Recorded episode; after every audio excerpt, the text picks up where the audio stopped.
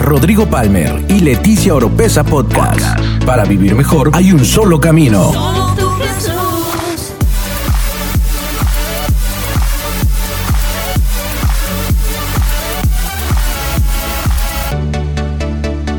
Escucha todas las semanas la clave para tener una mejor vida. Una mejor vida.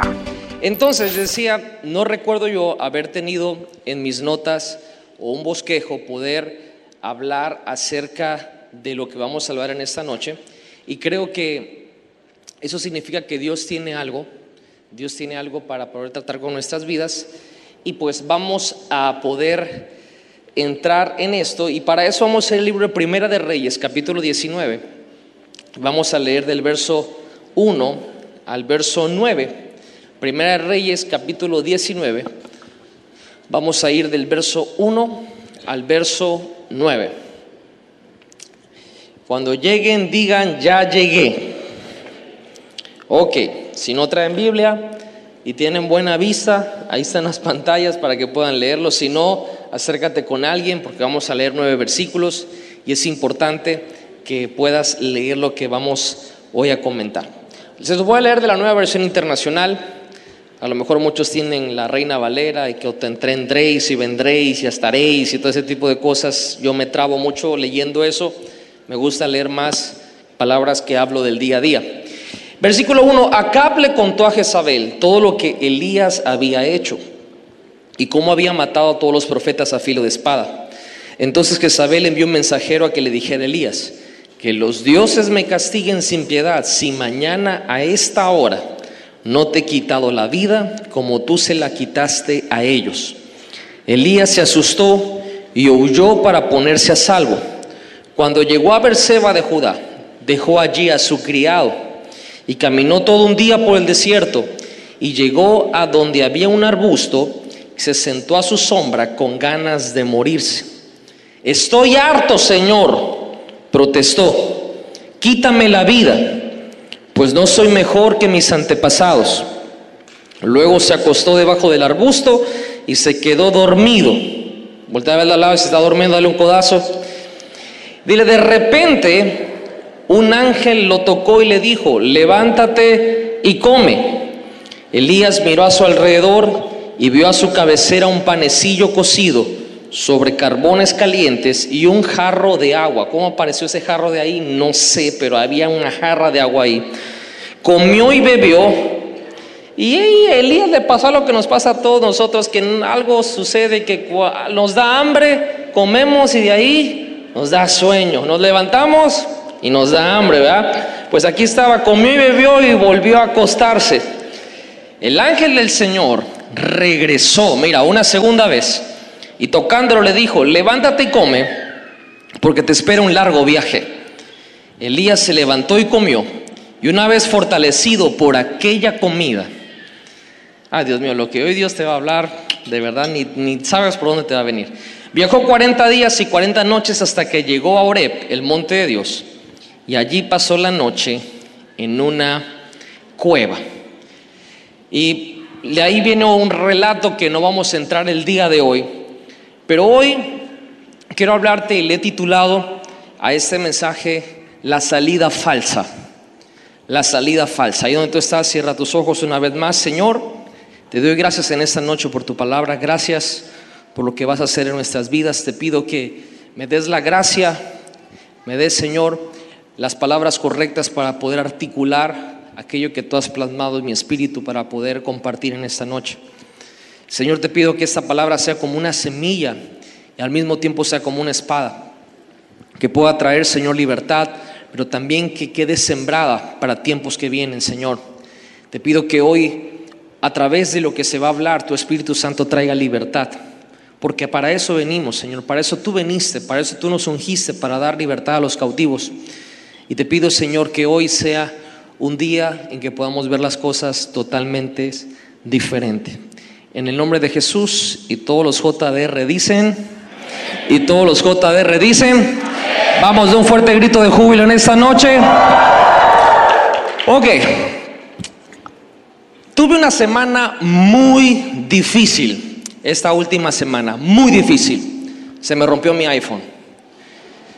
y mm, se me rompió mi iPhone, yo no me di cuenta, de hecho, bueno, no lo tengo aquí, pero ustedes lo ven, este, no parece que esté roto, de hecho se ve muy bien conservado, me gusta cuidar mis cosas, sin embargo parece que había un problema dentro del teléfono. Y la, la forma en que me di cuenta es que porque muchas personas me dijeron, oye, te escribí esto allá y por aquí y, allá me las encontré donde subimos. Y les dije, no, pues no, no, no me llegó tu mensaje, ¿cómo no? Y me sacaban el teléfono y me enseñaban, mira, te escribí. Entonces yo le el mío, mira, no me llegó. y, y fue así de como que algo está pasando, ¿no? Luego yo quise mandar unos mensajes y no salieron los mensajes.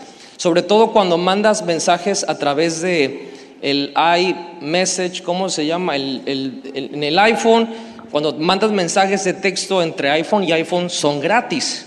Entonces, no, nada más si tienes internet, es como un messenger privado de ahí, pero me salía en verde, como que me salía failure, que no, no se entregó el mensaje. Y dije, bueno, ¿qué está pasando? Y bueno, gracias a Dios se compuso algo quizá pasó entre país y país y pude restablecer la línea y todo eso y bueno, ya está funcionando muy bien, ya no tiene ningún problema. Pero eso me recordó a lo que es la condición de una enfermedad espiritual o mental, si lo quieres decir de alguna manera. Suena un poco más agresivo decir una enfermedad mental que una enfermedad espiritual. Pero todo por fuera parece que está bien, pero por dentro hay algo que está roto. Hay algo que no funciona correctamente. Y la primera señal de que hay una enfermedad espiritual es que la gente deja de percibir lo bueno de Dios que hay en ti. Y lo segundo es que cuando tú quieres comunicarte con ellos, ya no hay una conexión. Así se puede percibir que hay una condición o una enfermedad espiritual en el alma de una persona. La depresión funciona de esa manera. La depresión funciona así. Me da miedo, así dicen las personas que están en depresión o, que, o aquellos que alguna vez hemos estado en depresión. Dicen, me da miedo compartir aquello que me está destrozando por dentro porque tengo miedo que también te destruya a ti. Por eso, mejor lo entierro en mi interior. Total, a mí ya me hizo pedazos. La depresión trabaja y funciona de una manera en lo cual poco a poco y lentamente nos va carcomiendo. ¿Y por qué te digo eso? Porque en el 2018 la depresión fue la causa número uno de suicidios alrededor del mundo.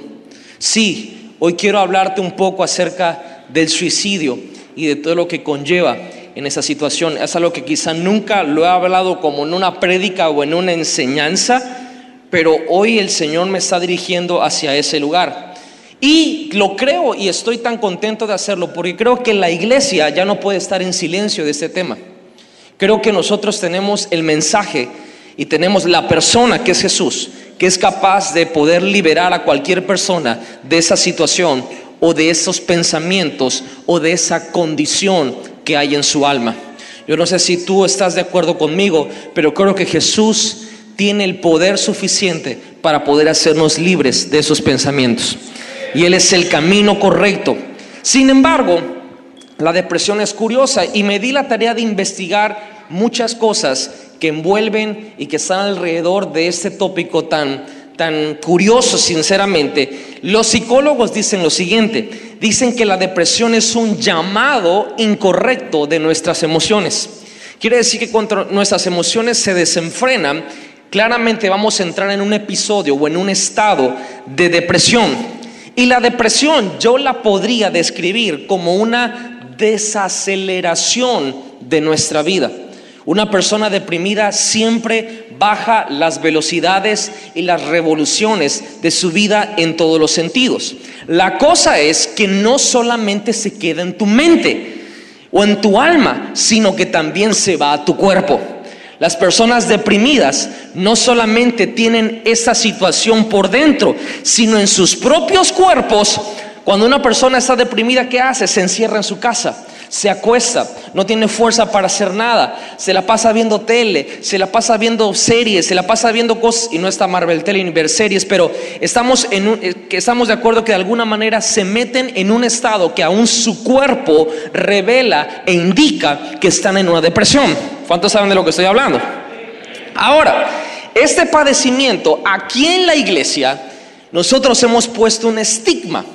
Para aquellos que no saben lo que es un estigma, es una marca, una marca negativa, una marca en la cual si alguien por casualidad dice, no, pues la verdad es que yo he contemplado o he tenido pensamientos de quitarme la vida, inmediatamente aquí en la iglesia le ponemos una letra escarlata y estamos diciendo, esa persona está muy mal, nadie se acerque. Y ahora aquel que necesita ayuda y que lo último que necesita es que se alejen de él y que sea como una persona que tiene algún tipo de epidemia o algún tipo de virus, lo dejan solo o sola y ahora se está hundiendo en depresión y está más cerca de cometer o de entrar a una salida falsa. Por eso en esta noche quiero decirles a todos los JDRs, a toda la gente aquí en EGI, tenemos que cambiar esa cultura en esta casa. Tenemos que cambiar esa cultura en esta casa. Porque si alguien está teniendo un problema, alguien está teniendo una condición en su alma, en su mente y en su espíritu, o pensamientos de quitarse la vida o de suicidas, lo último que tenemos que hacer es dejarlos solos. Es cuando más apoyo necesitan. Y es cuando más ayuda necesitan. Yo no sé si hay alguien aquí que ha sentido que necesita apoyo en momentos difíciles de su vida y lo último que ha recibido es que la gente lo busca, al contrario, la gente lo rechaza. ¿Por qué? Porque está mal. Tiene pensamientos suicidas. No se, te vaya, no se te vayan a meter a ti el chamuco ese. La Biblia no dice pues que somos luz. La Biblia no dice pues que somos sal. Y tachamos esa enfermedad espiritual como una enfermedad espiritual. Pero quiero decirte en esta noche, en esta casa estás en un lugar seguro. Ese estigma se va a remover. Y si tú estás pasando por esa situación, quiero decirle, veniste al lugar correcto. Aquí vamos a ayudarte, vamos a estar contigo y vamos a hacer todo lo posible en el nombre de Jesús y con el poder del Espíritu Santo para que tú salgas de esa condición y de esos pensamientos. Tener esa condición no es signo de debilidad. La enfermedad no es signo de debilidad. De hecho, si lo vemos con una enfermedad física, sobre, sobre todo nosotros como jóvenes, ¿cuántos de ustedes se han quebrado un hueso? ¿Cuántos del club? Yo me he quebrado bastantes. Y cuando te quebras un hueso, por ejemplo, en la secundaria o en la preparatoria o en la primaria, te ponían un yeso. Eras la ley. O sea, tú eras la ley de la escuela. Y es más, ¿qué hacían? Eh, shh, nena, fírmame el yeso. No era signo de debilidad. Y es más, hay pláticas donde dicen, no, cuando yo estaba chiquito me dio varicela. Pero cuando yo estaba chiquito me dio varicela y viruela al mismo tiempo. Oh. No, pero cuando yo estaba chiquito me dio viruela, varicela y sarampión dentro del cuerpo al mismo tiempo. Oh. Ah, pero cuando yo estaba chiquito me dio viruela, varicela, sarampión adentro, tos afuera y flemas por los oídos. Uh. O sea, ahora la enfermedad sinceramente y cuando estábamos chicos, jóvenes, era hasta sentirse como que has pasado por momentos difíciles, era sentido de victoria. El momento de sentirse en una enfermedad espiritual no es símbolo de debilidad, es símbolo de que necesitas la ayuda del Espíritu Santo y que necesitas alguien que te apoye para salir de ahí, por supuesto. Pero en la iglesia, desgraciadamente, lo hemos puesto como algo que realmente excluimos las personas que están teniendo un proceso en su vida con ese tipo de pensamientos o que están en depresión o que están contemplando esa idea de quitarse la vida. En esta casa no más. No más, porque vamos a crear una cultura que si el diablo te está atacando por ahí, porque tenemos que reconocer dónde es el origen de ese ataque. El ataque viene del mismo infierno. Y si tú estás pasando por eso, quiero decirte, aquí es una casa donde vamos a ayudarte. Aquí es una casa donde Dios con su poder sobrenatural te va a sacar de esas ataduras. ¿Cómo te lo digo? Estar en depresión no te hace menos espiritual. Tener pensamientos en tu mente no te hace menos espiritual. Pero quiero que hagas algo. Voltea a ver a tu alrededor. Te aseguro que a todos los que estás viendo alguna vez en su mente han dicho esto. Me quiero morir. Todos. Y el que diga que no, sinceramente hay que liberarte del espíritu de mentira. Porque todos en algún punto de nuestra vida hemos pasado por un momento difícil y hemos contemplado ese suicidio. Y no me importa si ves un chamaquito que es de nueve años, ese también. Y aún peor, porque no le compraron un Pokémon, contempló colgarse de una hamaca. Pasa, sucede. En nuestro, en nuestro estado, una niña se colgó con un cinturón porque no le compraron un unifón del Oxxo. No sé si sabían esa historia, hace unos 3, 4 años pasó eso. Pasa, es, es algo que sucede. Está bien, escucha bien lo que te voy a decir, joven, en esta noche. Está bien no sentirse bien. Lo que no está bien es quedarse así. Te lo voy a repetir una vez más. Está bien no sentirse bien. Lo que no está bien es quedarse así. Porque el momento que tú no reconoces que tienes esos pensamientos, porque te da miedo que te van a rechazar, tú mismo te pusiste una barrera para que Dios no trabaje en tu vida. Si tú mismo no puedes decir, la verdad estoy en depresión. Ahora pasó, mi esposa me comentó, lo que estoy hablando es algo que, te estoy hablando porque sé que pasa. Me dijo, mi amor, fíjate que una persona ahí muy famosa, eh, cristiana, va a hablar de, su depresión que está pasando ahorita y que lo va a dar públicamente. ¿Y saben qué pasó en mi corazón? ¿Saben qué pasó en mi mente? Yo dije, wow, esa persona está mal. Y el Espíritu Santo me dijo, ¿y, tú quién eres para decir que ella está mal? ¿Y, ¿Y, en qué momento, cuando estás pasando por una lucha o una condición espiritual como esta, inmediatamente la excluyes de que es espiritual? Cuando tú mismo, hablando de mí, has pasado por eso.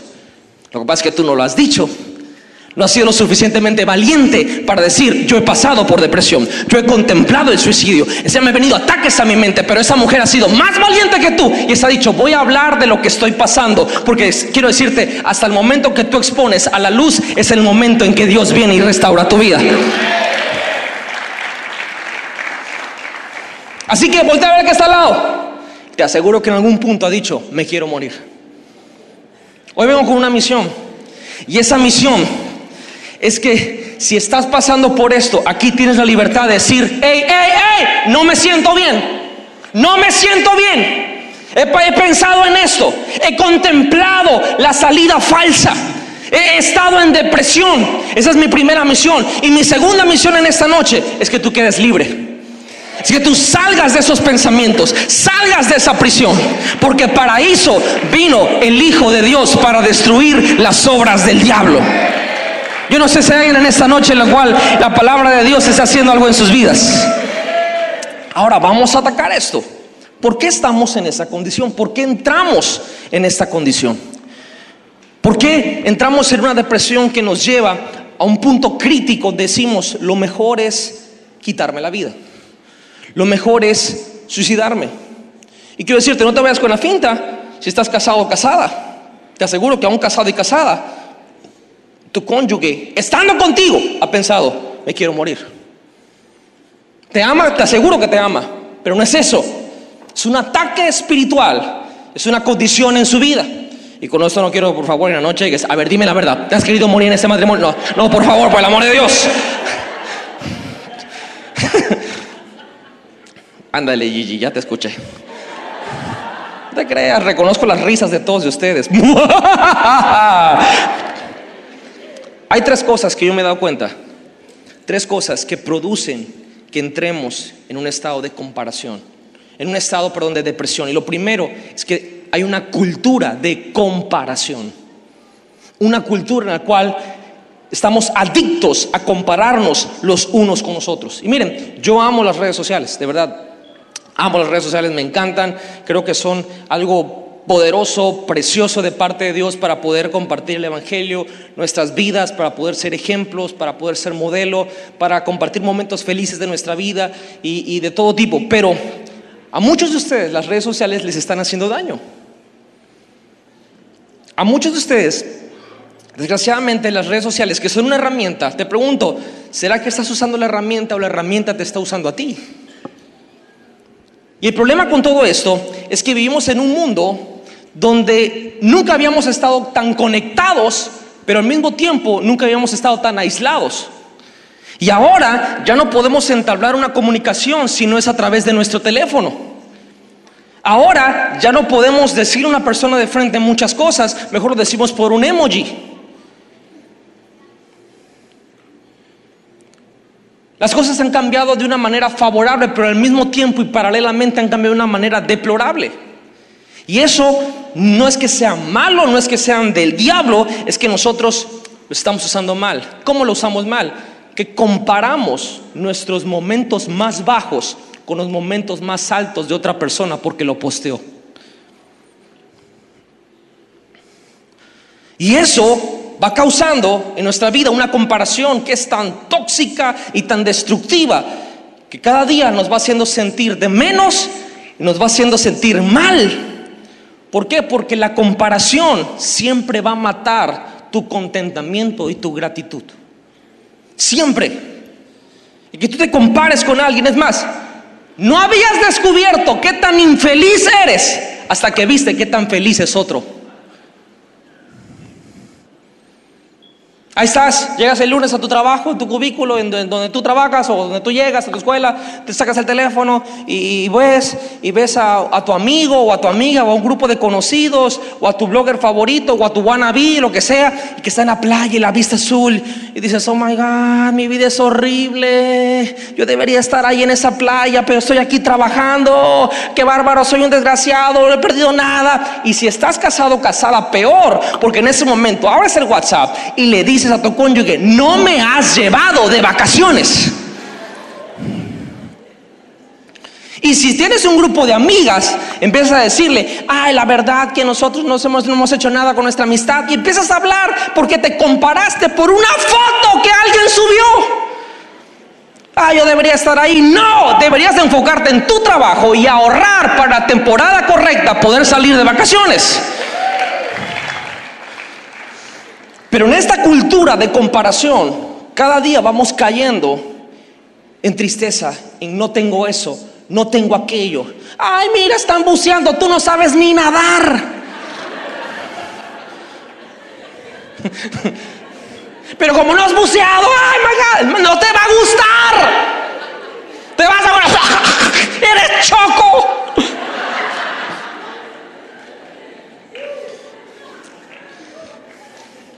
Eh, y no son solo cosas superficiales. He tenido la gran oportunidad de ir a predicar a muchos lugares que me invitan y voy a esos lugares y la gente que me acompaña es testigo de esto y la gente me dice, ay pastor, qué bárbaro, muchas gracias por venir. No sabe, lo seguimos por redes sociales y vemos lo que Dios está haciendo ya en EGI y lo que está haciendo en JDR Night y todo eso. Y cómo queremos que Dios haga lo mismo acá. Órenos, enséñenos. Y por favor, los vemos por Instagram. Y, esto y el otro. Y vemos que hacen esto y esto. Y al final hacen esto. Y acá y por aquí y por allá. Y pasa. Y le digo, sí, gloria a Dios. La verdad que sí. Dios está haciendo cosas grandes allá. Y, y la iglesia está creciendo. Y está en movimiento. Y los jóvenes están prendidos. Y todo eso.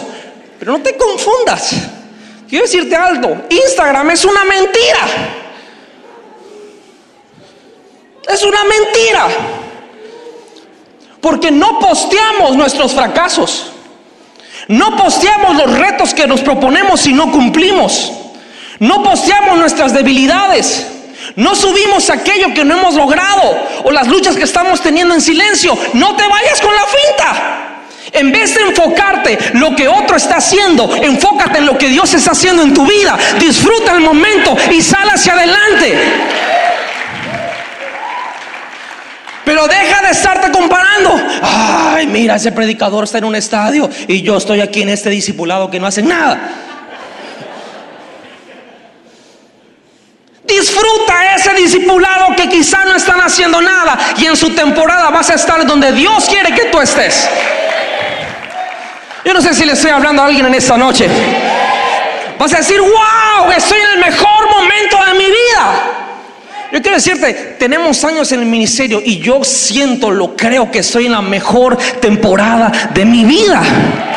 Y no hago de menos lo que ha pasado, pero siento que estoy en el mejor momento de mi vida, de mi ministerio, de mi matrimonio, en todo. Pero esta cultura de comparación nos va llevando a meternos cada día más en la depresión y por ende empezar a tener pensamientos de que no somos nada. Empezar a contemplar esta salida falsa que es el suicidio. Ay, pastor, que exageración. No, no es exageración. Te lo aseguro, esto pasa. Es real. Lo segundo que sucede y que yo me he dado cuenta es que estamos viviendo en una generación sin padres, sin papás. ¿A qué me refiero con esto? Estamos en una época donde el 50% de los matrimonios a nivel mundial terminan en un divorcio. Y no estoy exentando a la iglesia. Dentro de la iglesia, la gente también se divorcia. La gente está dejando de creer en el matrimonio. Y tantito pasa algo, pues nos divorciamos. O sea, ya lo tienes en la punta de la lengua.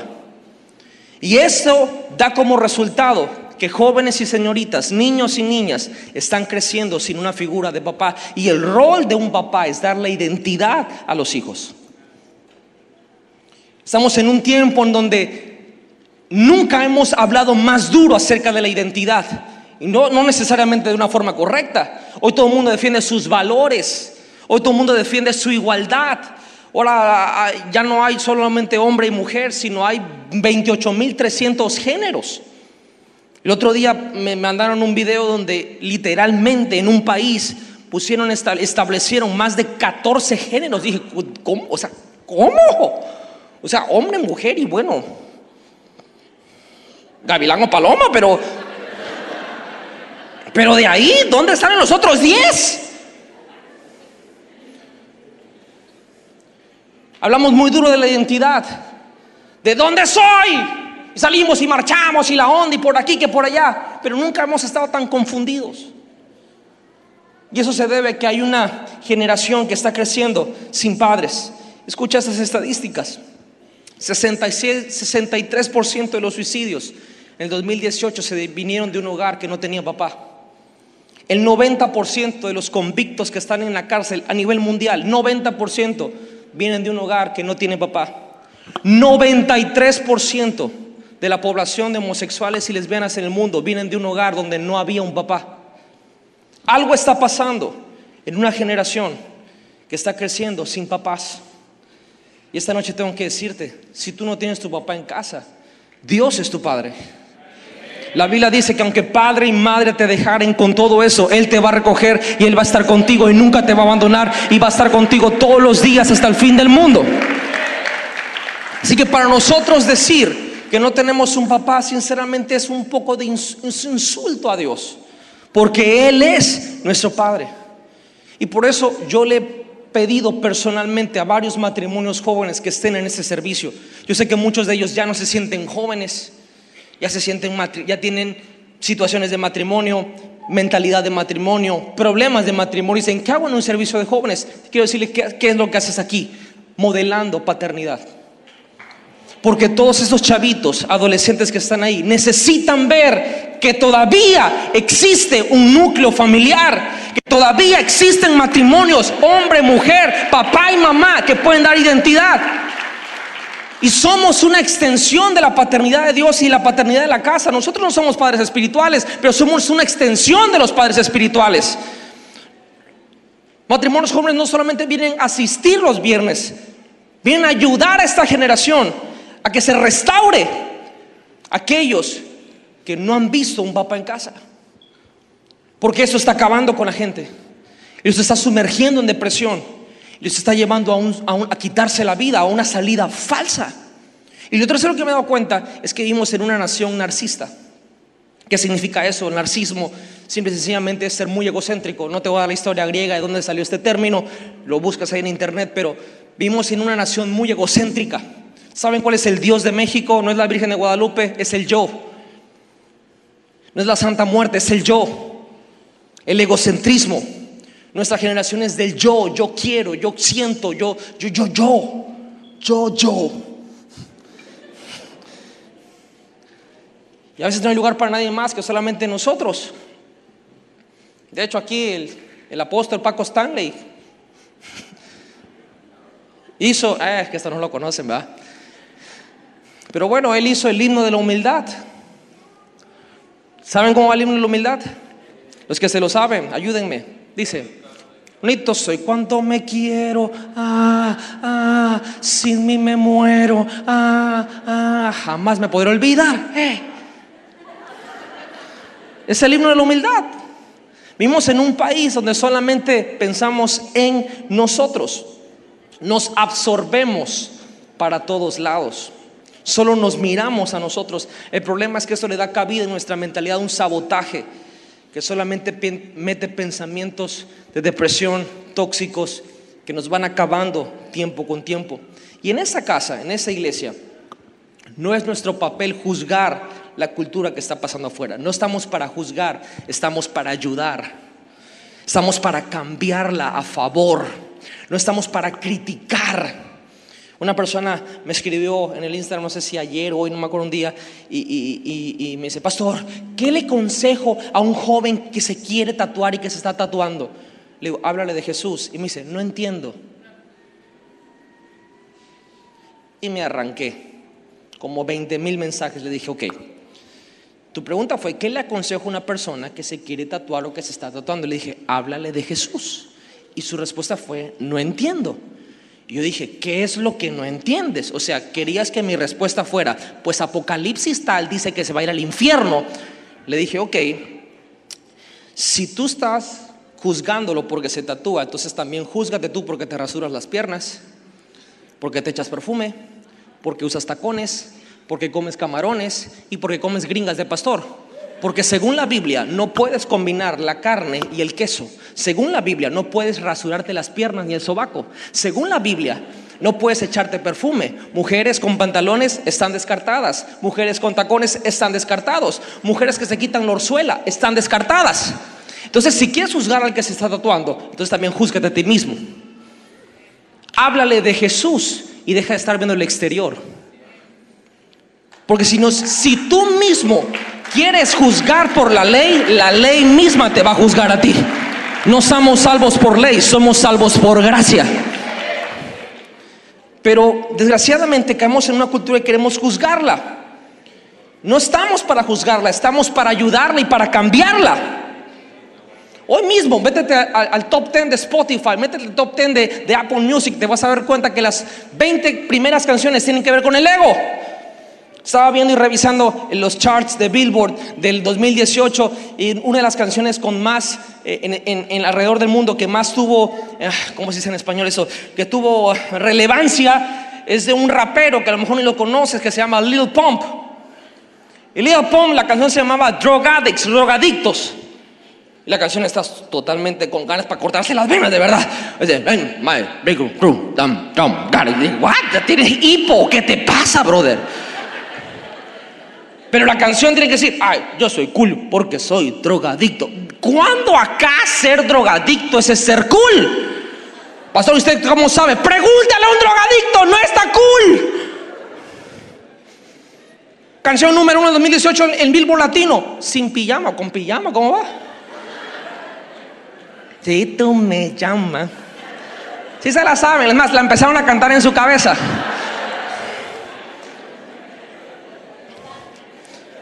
Todo tiene que ver con el yo, satisfacerme yo. Y te digo algo, el yo lleva a la depresión, porque nunca vas a poder satisfacerte, jamás. Y eso te va a llevar a una tristeza, te va a llevar a una frustración, te va a llevar a que no pudiste conseguirlo y te va a llevar a deprimirte, a deprimirte, a deprimirte. Porque no tengo el cuerpo de ella, porque no tengo la cara de ella, porque no tengo el pelo de ella, porque no eres ella. Deja de envidiar el pelo de otra, los ojos de otra, las nalgas de otra. Tú, tienes, tú eres tú.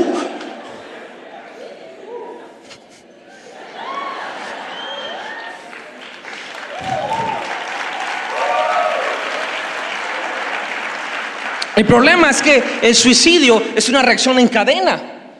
2016, 2017, gracias a Dios que aquí todavía somos una ranchería y no llega tanta tecnología y muchas cosas. Pero sí, pero llegaron y hubieron víctimas aquí en Villahermosa también, de la famosa Blue Whale o de la ballena azul.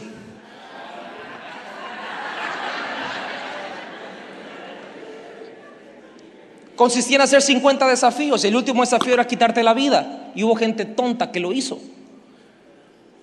Hubo gente que se quedó en 48 y estuvo a punto de hacerlo. ¿Y qué es eso? Simplemente es una reacción de en cadena, porque déjame decirte algo, el suicidio es contagioso. Hoy en día vemos canciones como Gloomy Sunday, de Karen Mahollingham, canción número uno para quitarse la vida. Pink Floyd, Against the Wall. Más actuales, Evanescence, Bring Me Back to Life. Y para locales, ¿qué culpa tiene la estaca de Carmina? No es cierto. Oye, ustedes no se toman nada en serio, ¿verdad? No, pero ya regresando al tema. Canciones que son por excelencia canciones suicidas, porque esto es contagioso. Es más, te digo algo, a lo mejor, digo, ustedes son acá de, del iPhone para acá, pero en 1974 hubo un, un escritor llamado Goethe que hizo, Goethe Werther, que hizo un libro en 1974 que se llamaba Los lamentos del joven Werther. Y esta era una novela que describía un hombre enamorado de una mujer y esta mujer no le correspondía su amor. Así que por no ser correspondido agarró una pistola y se voló los sesos. Como antes no había teléfonos, no había iPads, no había eh, televisión satelital y ese tipo de cosas, la gente leía más. Y al leer esta novela empezaron a imitar el suicidio de Werther. Y por eso hay lo que se llama efecto Werther hasta el día de hoy. Eso significa que cuando alguien hace un suicidio de un famoso, la gente empieza a imitar porque el suicidio es contagioso. Quiero decirte, cuando Marilyn Monroe, ¿cuántos conocen a Marilyn Monroe?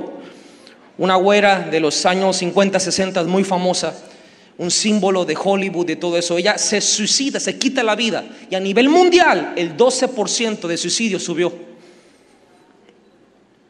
Cuando Kurt Cobain, ¿cuántos saben quién es Kurt Cobain? Ay, Dios mío, ustedes ni pecar saben. Yo era fan de Nirvana, mi papá no lo sabía, pero era súper fan de Nirvana. ¡No! Y cuando Kurt Cobain se quitó la vida, yo estaba en la prepa. Y cuando Kurt Cobain se quita la vida, el 16% del suicidio alrededor del mundo subió. Estoy hablando de estadísticas que están ahí. Y dejó una carta. Y la carta decía que estaba acabando con su tristeza. ¿Sabes qué pasó? Un amigo de mi salón se quitó la vida. Y en su carta dejó, acabo con mi tristeza. O sea, se pareció en Kurt hasta en su muerte. La realidad es que no acabó con su tristeza. Porque quitarte la vida es una salida falsa que no va a acabar con tus problemas. Y que no va a acabar con tu tristeza.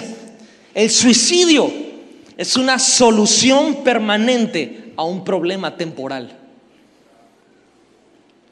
Y eso tiene que darte bien en cuenta, porque se ve tan, pero tan llamativo, se ve tan persuasivo. Si tú eres de las personas que dicen, ay, me voy a matar y voy a ver en mi funeral quiénes llegan, cuántos me amaron, y ahí me voy a dar cuenta. No, te vas a estar quemando en una paila con leña verde a fuego lento, porque eso no va a pasar. Suicidio no es la salida, no es, ¿sabes qué es el suicidio? Como una bomba nuclear radioactiva que deja un daño permanente. No solamente a ti que te quitas la vida, sino a la gente que te rodea.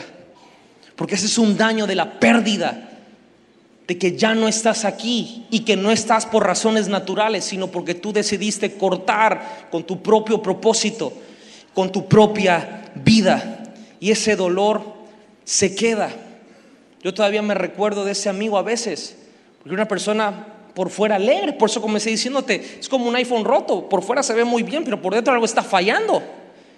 Sin embargo, días después de lo que pasó con Kurt Cobain, él también se quita la vida para acabar con su tristeza. Y el que más chistes contaba en el salón.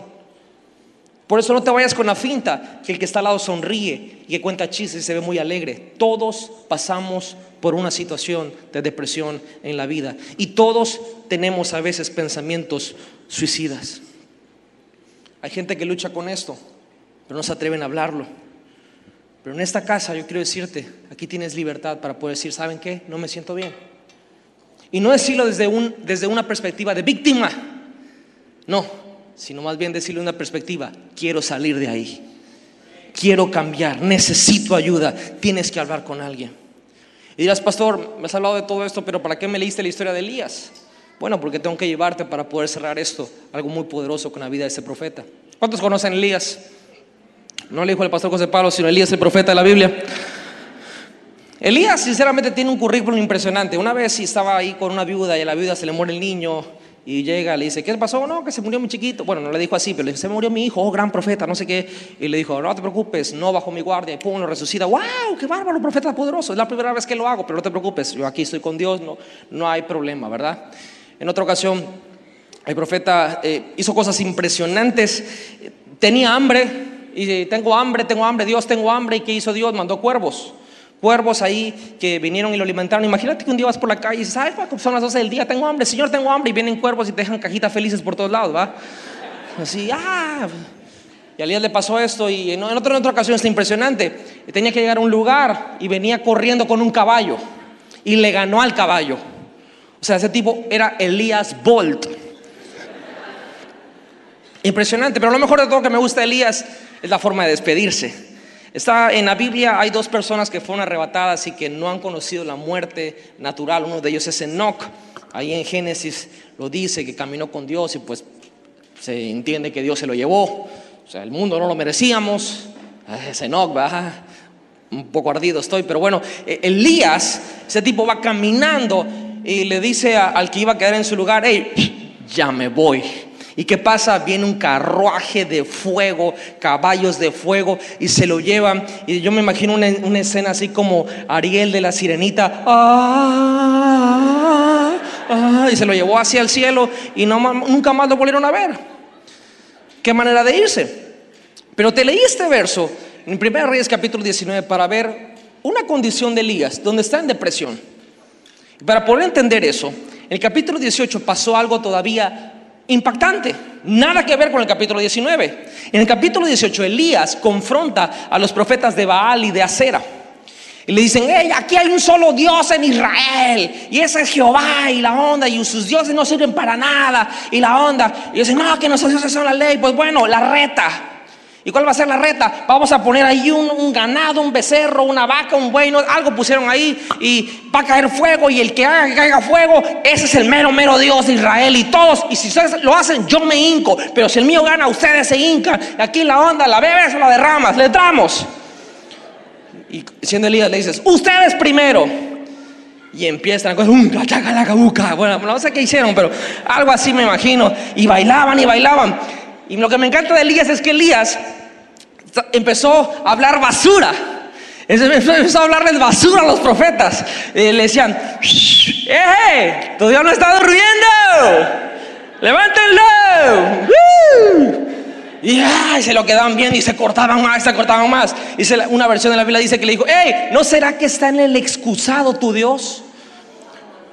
¿No será que se fue de vacaciones? Y, la Biblia amplificada dice que Elías hacía así. ¿A dónde está su Dios?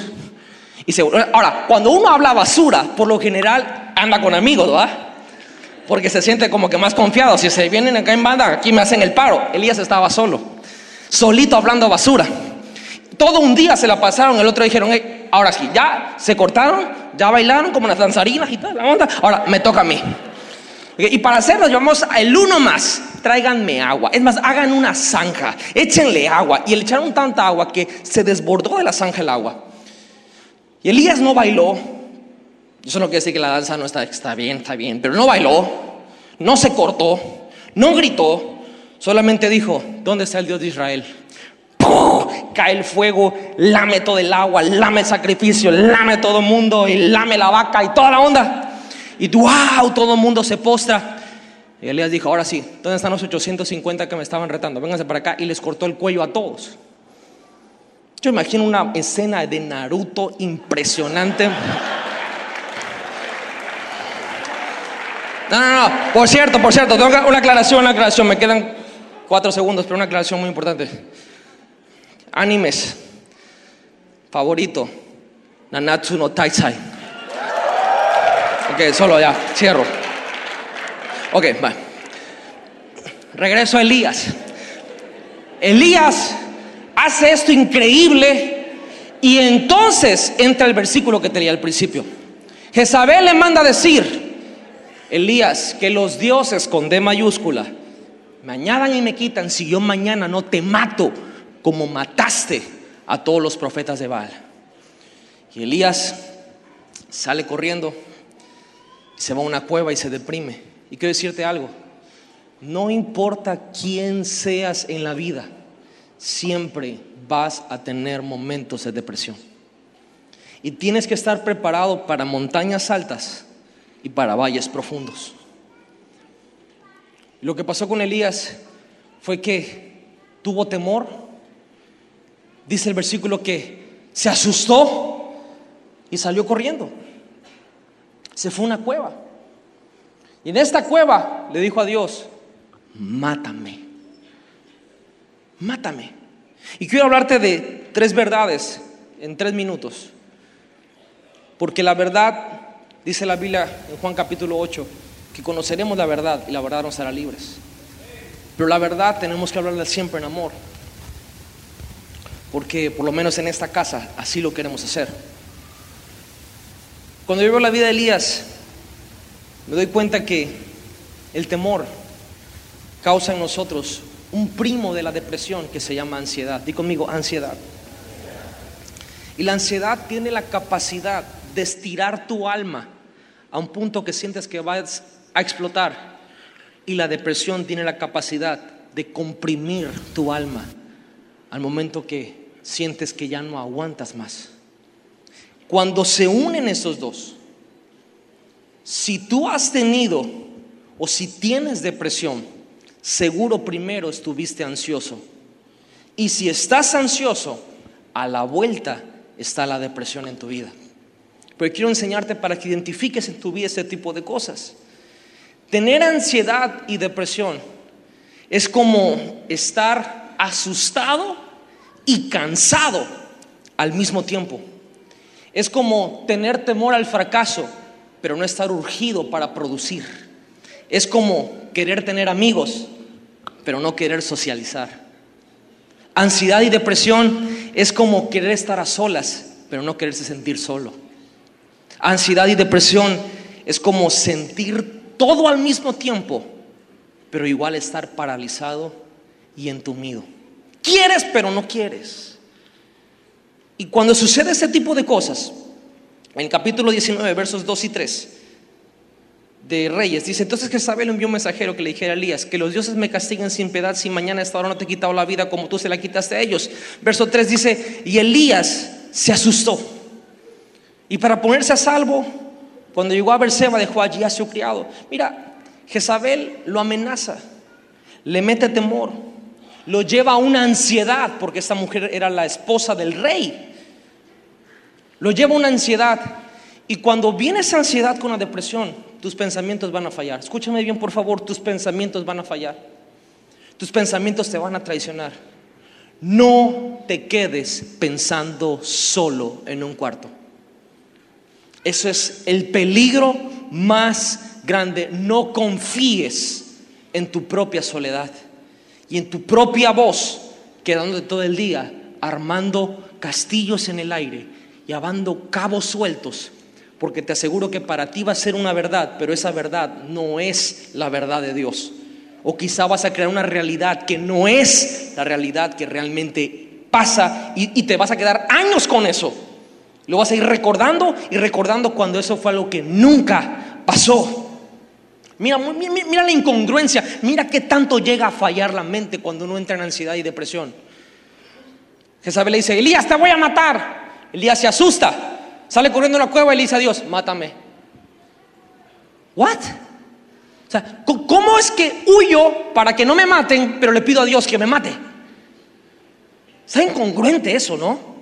Así entra uno en depresión y en ansiedad, tu mente falla. Vas a contrariarte tú mismo de las cosas que quieres. Quiero que me ame, pero no quiero que esté conmigo.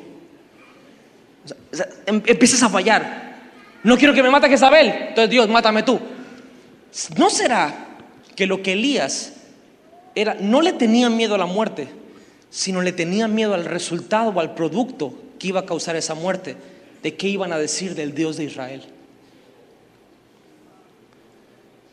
Elías sale huyendo a esta cueva y en la ansiedad pierde el control. Y es lo que sucede en nuestras vidas cuando entramos a este punto. Perdemos el control de muchas cosas y el temor nos lleva a esa ansiedad. Esa ansiedad nos lleva a esa depresión y esa depresión nos lleva a esa idea es mejor morir. Mira, las cosas externas tú no las puedes controlar, yo no las puedo controlar, pero las cosas internas, esas sí las puedes controlar. Y esto no es autoayuda. Te estoy diciendo la viva palabra de Dios que dice, porque Dios no te ha dado espíritu de cobardía, sino te ha dado espíritu de poder, de amor y de dominio Tú no puedes controlar que venga alguien que tú tienes en alta estima y enfrente de todos te haga pasar uno de los peores momentos de tu vida. Pero lo que sí puedes controlar es tu reacción por dentro. En que tú digas, aquí se acaba este ciclo de venganza. Aquí se acaba este ciclo de ofensa. Aquí se acaba este ciclo de identidad. Aquí se acaba este ciclo de víctima. Aquí se acaba este ciclo que el diablo quiso. Una vez lo hizo en mi vida y me hundió por años, pero no lo va a volver a hacer.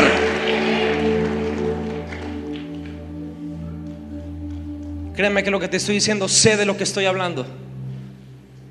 Yo no puedo controlar cosas externas, no las puedo. Ojalá lo que sí puedo controlar es lo que pasa dentro de mí. Dios me ha dado espíritu de dominio propio. Ay, pastor, es que todo el mundo está contra mí, todo el mundo me voltea a ver feo, todo el mundo me ofende y que lo hagan. Eso no lo vas a cambiar, no lo puedes controlar, pero sí puedes controlar que cuando te ofendan, tú sonrías, no por educación, sino porque pasaste por alto la ofensa que cuando te ataquen, tú digas, no más, no me voy a ligar a eso. Que cuando no tengas lo que quizá tú anhelas, digas, hoy no fue, pero en el nombre de Jesús lo voy a conseguir. La ansiedad no permite que tengas el control de tu propio espíritu. La depresión y la tristeza luego lo, comento, digo, sé que estaba presente, pero una sobrina mía ahí una vez le, hicieron algo y estaba llorando mucho, le decían, oye, pero ya no llores. Y le decía, es que no puedo. Y a veces nosotros así somos en lo espiritual. Oye, brother, ya déjalo. O sea, Dios lo va a hacer. O sea, no puedes, la ansiedad, la depresión, la tristeza no te va a dejar controlar tu interior. Por eso Dios quiere sacarte de ahí. Porque cuando te saca de ahí, ahora empiezas a tener el control, no de la gente, no de lo externo, de tu alma, de tu espíritu, de tu mente, de tu voluntad, de tus emociones. Llámale como quieras, pero eso es poder. Eso es poder. Eso es poder. Te digo algo, el 90% de las cosas que te preocupas nunca van a pasar. Es una estadística. El 90% de las cosas que te preocupan nunca van a pasar. Pero ¿cómo te preocupan? Cada vez que voy a ministrar, cada vez que voy a subir, tengo un ataque de pánico. Siempre. No sabes a veces cómo le doy gracias a Dios que los domingos sobre todo que tengo que predicar cuatro servicios, mi esposa mete 40 personas a la oficina. Porque, número uno, descubrí que el temor te lleva a la ansiedad. Pero número dos, descubrí que la depresión te aleja de las personas. Y te digo algo, tú y yo no vamos a poder solos. ¿Sabes qué hizo Elías en el verso 3? Dice, Elías se asustó y huyó para ponerse a salvo cuando llegó a Berseba de Judá. Dejó allí a su criado, se apartó, se aisló. Se aisló. Se fue solo. Y solo no lo vas a hacer. ¿Cuántas veces déjame sola? Y ya que te, bueno, pues, digo, y dentro dices, pero, pero no mucho tiempo.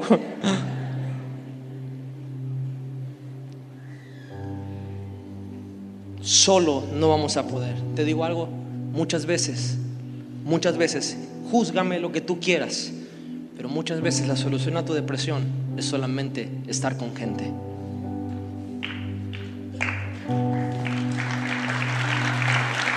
Ay, pastor, yo pensé que me iba a decir una liberación, una cosa. Muchas veces la solución a tu ansiedad, a tu depresión y a tu tristeza es llegar romper esa barrera y decir, ¿qué onda?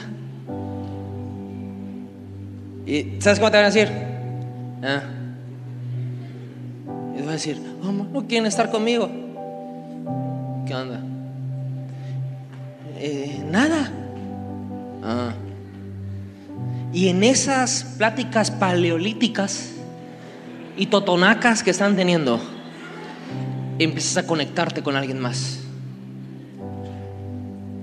Jesús dijo, donde estén dos o tres reunidos en mi nombre, ahí estoy yo.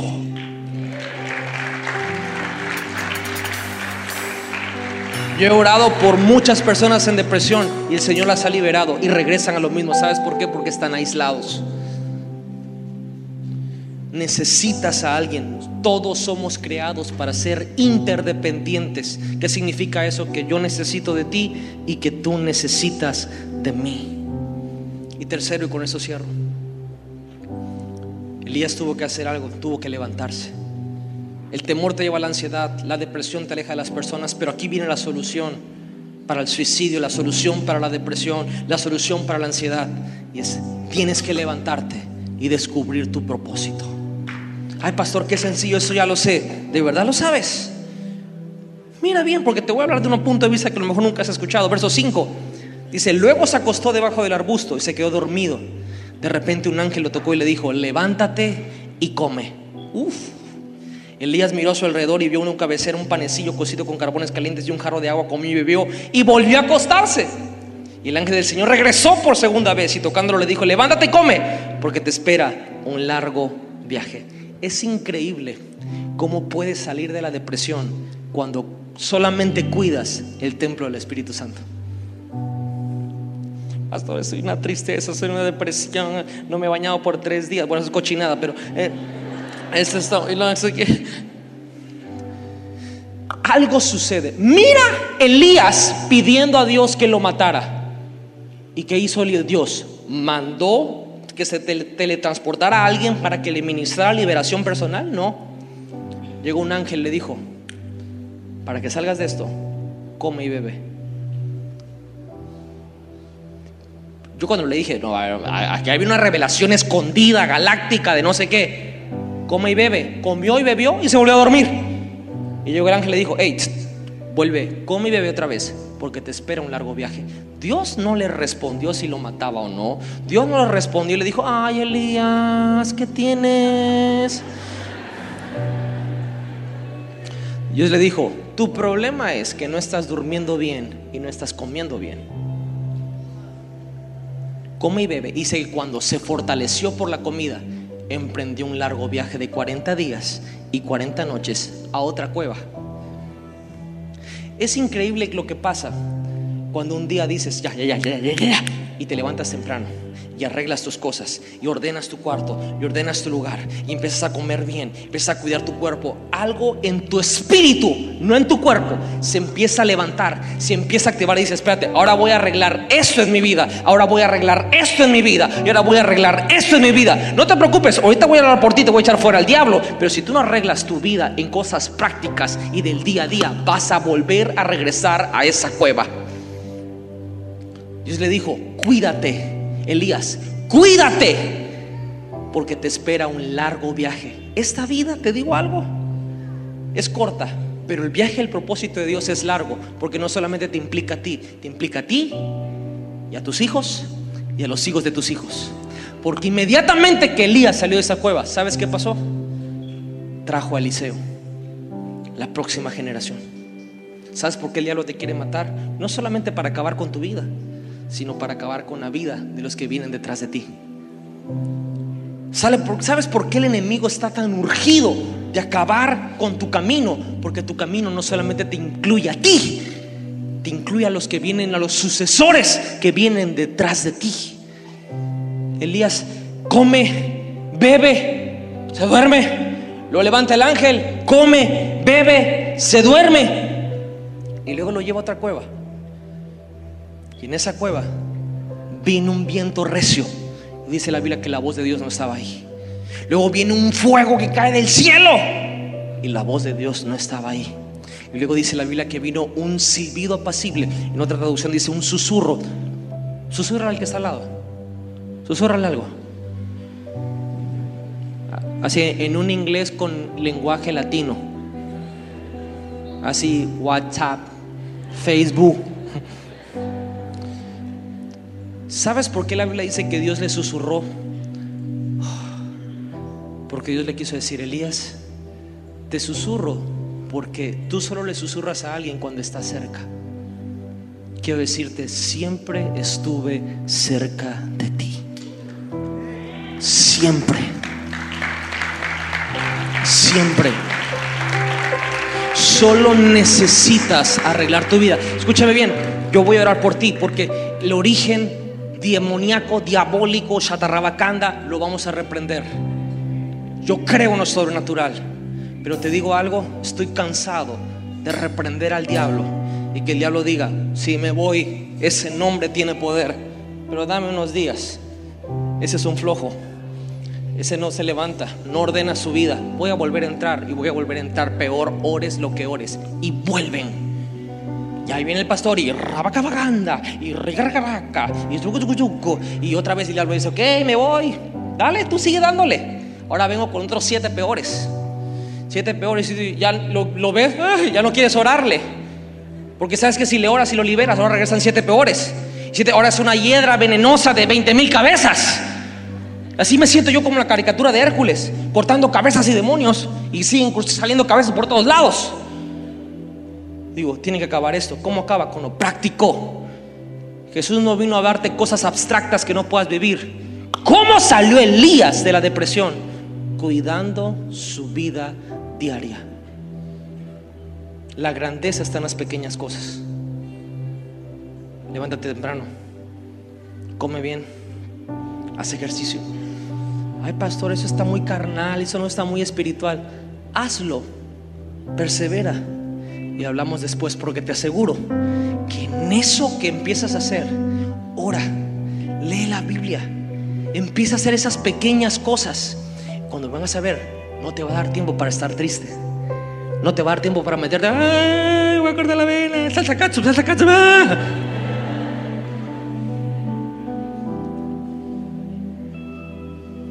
¿Por qué estás en esa presión? Es que, pastor, yo debo mucho dinero y no me alcanza dinero y tengo tantas cosas que hacerle frente. Organiza tu vida, administra tu vida.